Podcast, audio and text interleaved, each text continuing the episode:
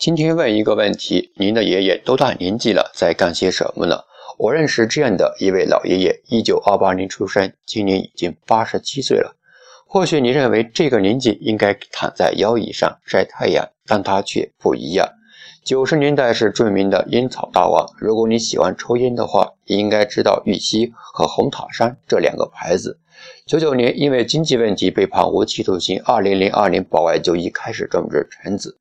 十年之后，橙子熟了，一炮而红，名声再次传遍大江南北。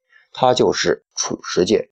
橙子我吃了，并非传说中的那么甜，但我却记住了这样的一个故事：曾经叱咤商场的风云人物锒铛入狱，重新开始，再次创造辉煌。